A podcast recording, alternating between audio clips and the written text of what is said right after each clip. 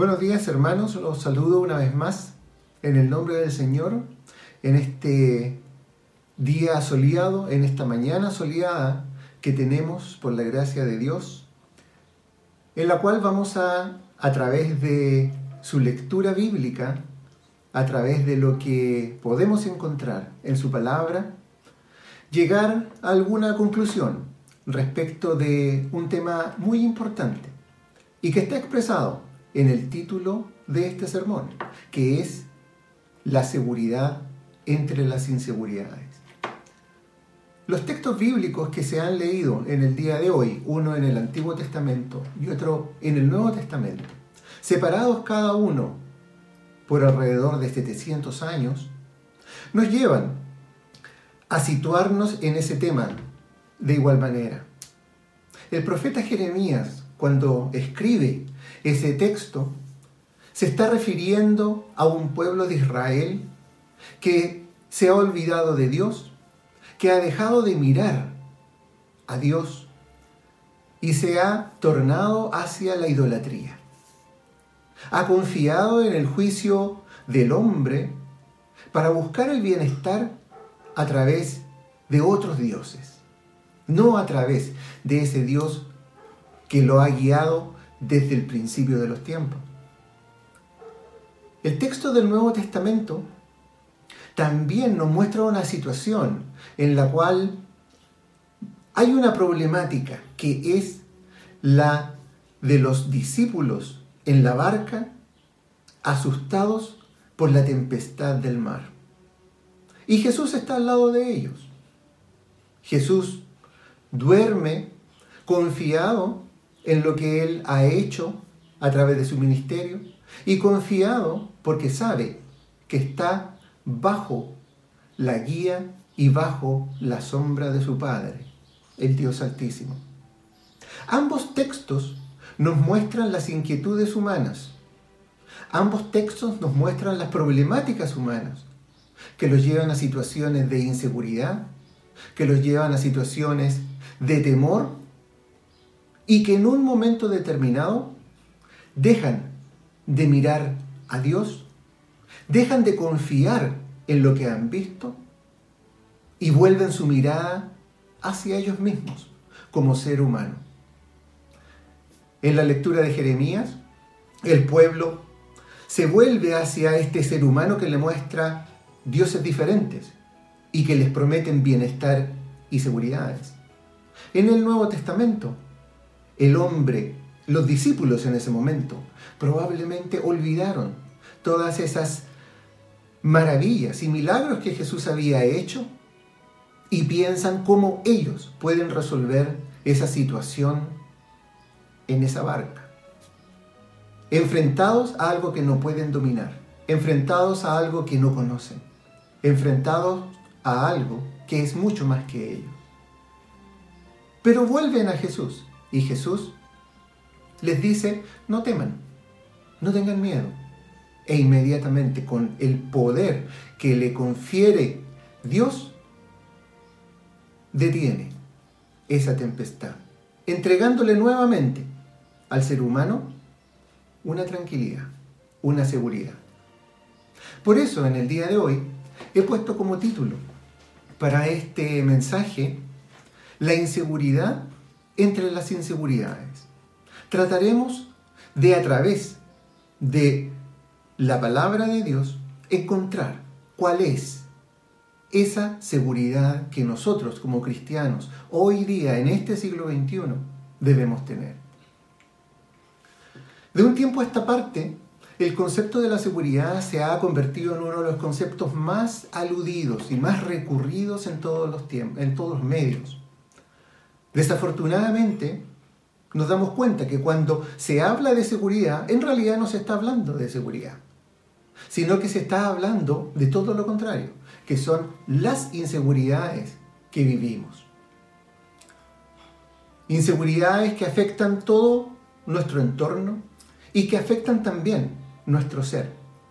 Inseguridades a través de un mundo violento en el cual vivimos inseguridades en nuestros trabajos, inseguridades de nuestro bienestar físico, nuestro bienestar mental, que podemos ver de manera clara hoy en día a través de lo que hemos pasado con esta pandemia, que, no ha, que ha afectado no solamente nuestro ser físico a través de la enfermedad, sino que también ha afectado nuestra salud mental, entregándonos inseguridades en cuanto a cómo podemos salir de esto, inseguridades en cuanto a las enfermedades que podemos contraer e incluso inseguridades respecto de nuestra sobrevivencia.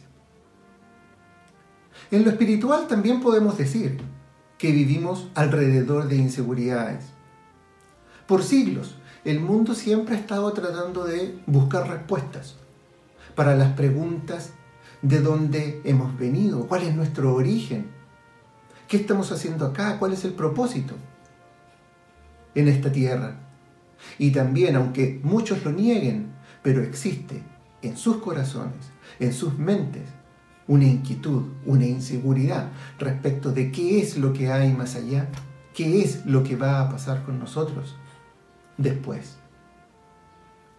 Estos cuestionamientos que han existido por siempre y que el ser humano ha tratado por sí y ante sí de buscar y proveer respuestas, en realidad hacen todo lo contrario. En vez de darnos seguridades, nos entregan inseguridades. La palabra seguridad proviene del latín y es interesante ver cómo está compuesta. Viene del latín de la palabra securitas, una palabra que está compuesta de dos partes. Una que es se y cuyo significado es sin, y la otra parte es cura, que significa cuidado o preocupación.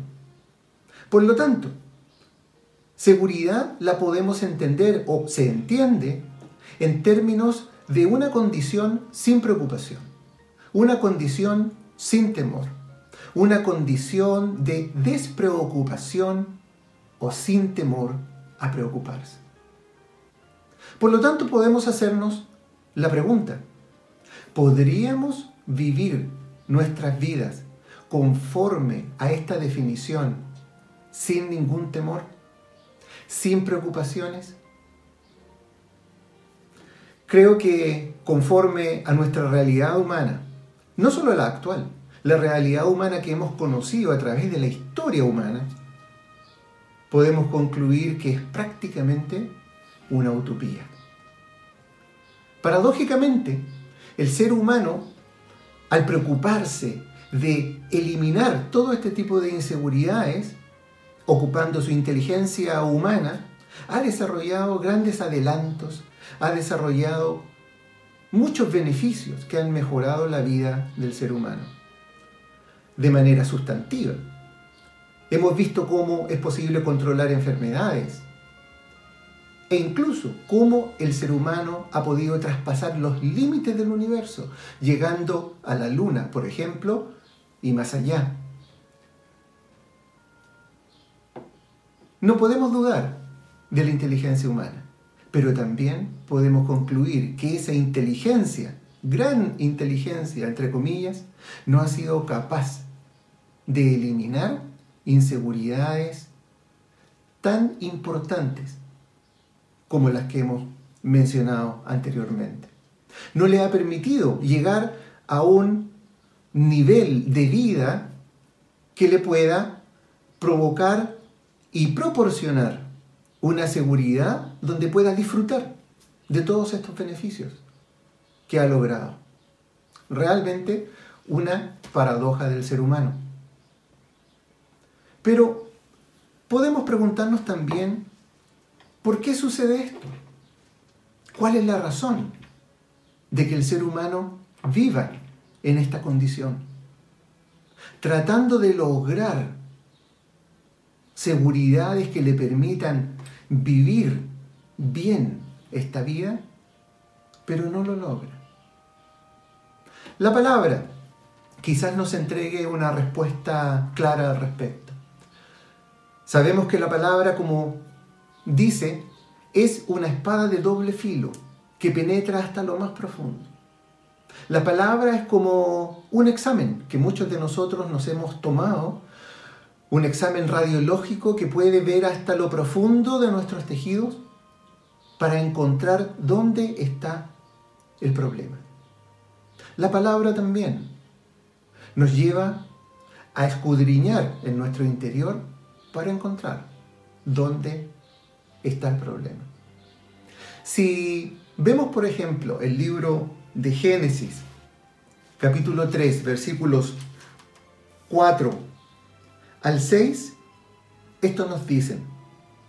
Entonces la serpiente dijo a la mujer, no moriréis, sino que sabe Dios que el día que comáis de él, refiriéndose al árbol, serán abiertos vuestros ojos y seréis como Dios, sabiendo el bien y el mal.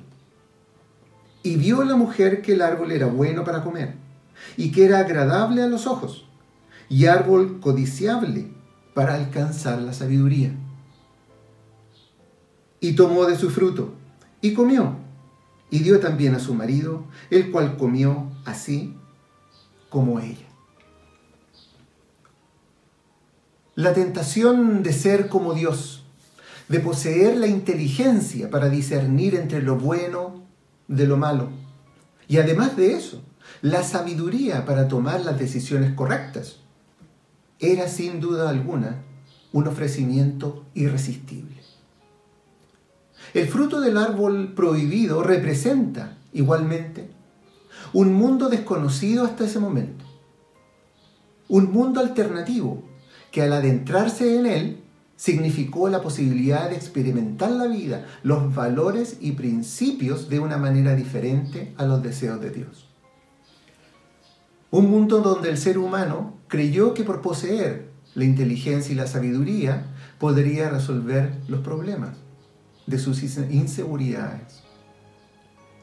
Romanos nos señala también, haciendo referencia a esta herencia adánica, nos dice, pues habiendo conocido a Dios, no le glorificaron como a Dios, ni le dieron gracias, sino que se envanecieron en sus razonamientos, y su necio corazón fue entenebrecido. El ser humano se ha envanecido en su propio razonamiento y su propio juicio imperfecto, para buscar respuestas a todas las interrogantes y problemáticas sin darse cuenta de una raíz muy importante, que es el habernos separado de nuestro Creador.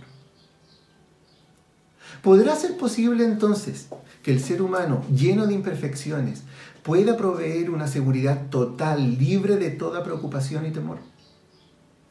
¿Podrá ser posible que una mente limitada pueda explicar la perfección del universo y la vida creada y librarnos de las seguridades existenciales, por ejemplo? Como decíamos al principio, quizás es una utopía. Al parecer, contrariamente, el ser humano piensa que sí puede hacer todo esto.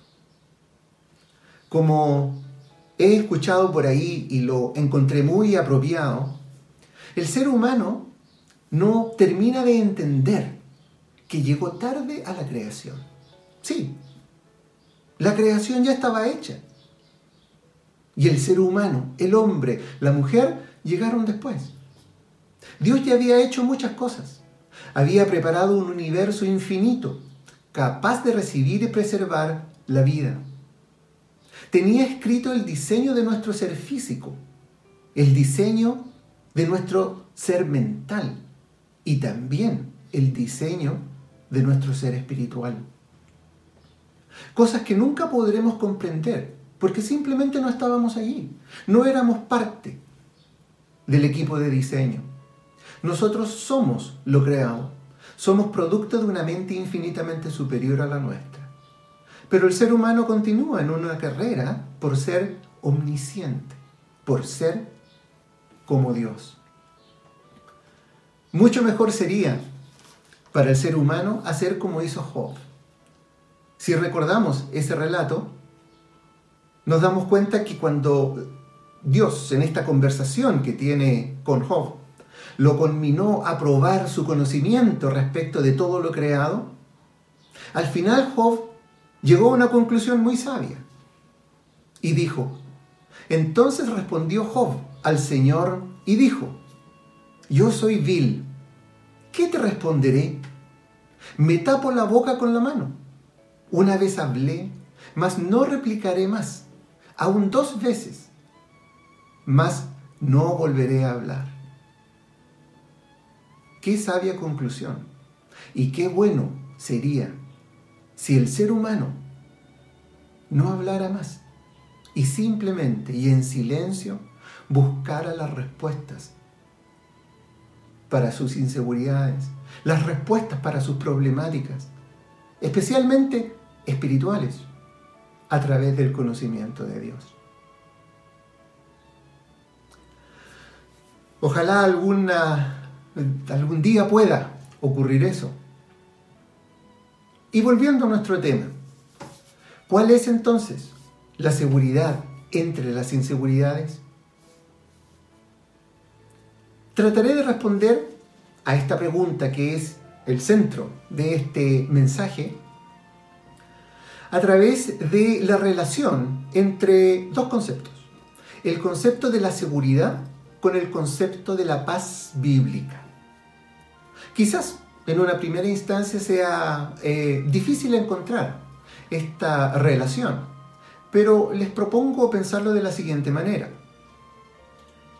Un estado de seguridad puede conducir a una sensación de paz. Y de la misma manera, un estado de paz puede conducir a una sensación de seguridad. Por lo tanto, la paz está relacionada directamente con la seguridad, así como la seguridad está relacionada, y en un grado de dependencia probablemente, con la paz. La dificultad para visualizar esta relación puede ser lo limitado de nuestro vocabulario, lo limitado del alcance de nuestro vocabulario. Porque usualmente el significado y uso que nosotros le damos al concepto de paz es una simple condición de ausencia de guerra, de ausencia de discusiones, contiendas. Por lo tanto, y consecuentemente, también limitará el concepto que podamos tener de seguridad. Si nos adentramos en la escritura y buscamos lo que es la paz bíblica, podemos darnos cuenta que en el Antiguo Testamento esta paz bíblica se expresa a través del shalom hebreo. Y su correspondiente traducción para uso en el Nuevo Testamento en griego, que es el eirene. Sin embargo, estos conceptos que nosotros conocemos, porque yo creo que todos nosotros conocemos este concepto del shalom, traducido que es la paz de Dios sea contigo, es un concepto que hemos escuchado muchas veces, pero que probablemente no lo hemos eh, analizado en la profundidad que tiene. Y para esto quisiera apoyarme en las palabras de un académico del Instituto de Teología de la Universidad de Concepción, quien dijo que la paz del shalom en el Antiguo Testamento se puede entender en su sentido bíblico a que apunta a un bienestar total, a la armonía del grupo humano, y de cada uno de los individuos con Dios, con el mundo material, con los grupos e individuos y consigo mismo, en la abundancia y en la certeza de la salud, de la riqueza, de la tranquilidad, del honor humano, de la bendición divina y en una palabra, de la vida. Entonces, cuando vemos en las escrituras que se usa esta expresión del shalom, la paz sea con vosotros, se puede entender primeramente que implica un estado de paz y de comunión con Dios. lo que trae una consecuencia, lo que trae un estado de paz interior que también fluye hacia una armonía con el prójimo y también respecto de las diferentes contingencias de la vida. En el Antiguo Testamento, esta expresión del shalom la podemos ver asociada a situaciones de, como decíamos, eh, comunión con Dios expresada a través de una paz y tranquilidad consigo mismo, expresada también en contextos sociales a través de la paz, la armonía con el prójimo y también cuando alguien moría, esta paz de Dios, esta comunión con Dios que trae como consecuencia la seguridad, perdón, de que me voy a encontrar nuevamente con Dios posteriormente. Por lo tanto, este shalom que vemos expresado en el Antiguo Testamento está relacionado a través de la comunión con Dios, de una paz, de una seguridad en diferentes aspectos. Y de la misma forma podemos encontrar esto en el Nuevo Testamento, a través del concepto traducido al griego. Pero hay una gran diferencia, a diferencia del Antiguo Testamento. La gran diferencia es que ahora la paz y comunión con Dios se encarna en Jesús mismo. Lucas 2.14 señala respecto del anunciamiento del, eh, del nacimiento de Jesús. Dice, gloria a Dios en las alturas y en la tierra paz y buena voluntad para con los hombres. El nacimiento de Jesús nos dice que todo el anuncio profético del Antiguo Testamento ha llegado a su fin y que a través de Jesús el ser humano puede obtener la paz con Dios. ¿Y cómo se relaciona entonces esto con las inseguridades? Jesús mismo nos dijo en Juan 14, 27, la paz os dejo, mi paz os doy. Yo no os la doy como el mundo la da. No se turbe vuestro corazón, ni tenga miedo. Jesús deja en claro en esta declaración dos cosas fundamentales. Primero, la paz que ofrece Jesús es Él mismo, quien se dio por nosotros en la cruz para que pudiésemos estar en comunión con Dios.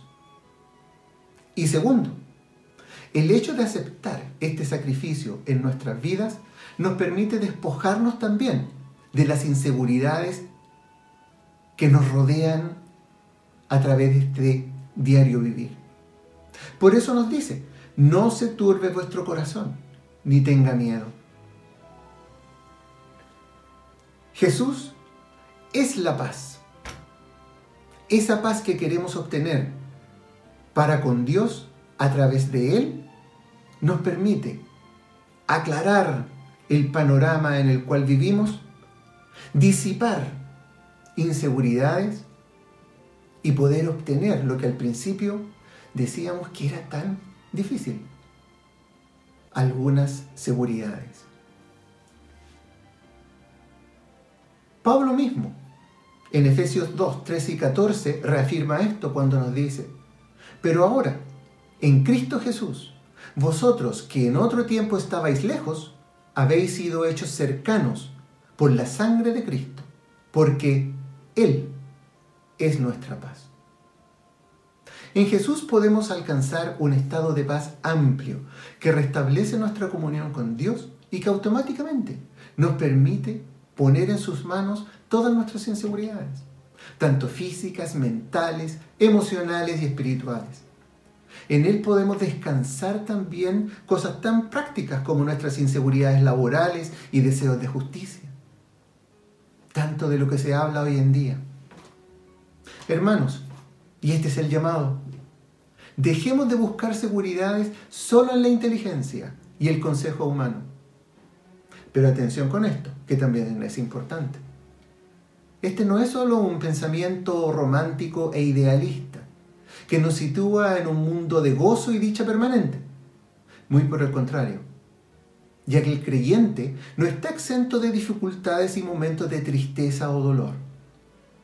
Pero la gran diferencia que nos provee esta seguridad es que en esos momentos de tristeza, en esos momentos de dolor, podremos encontrar paz. Tal como una alabanza lo dice, la paz en la tormenta. Y les preguntaré por última vez, ¿cuál es entonces la seguridad entre las inseguridades? Bueno, espero que todos lleguemos a la misma conclusión y digamos, Jesús es nuestra única seguridad entre las inseguridades. Que el Señor les bendiga.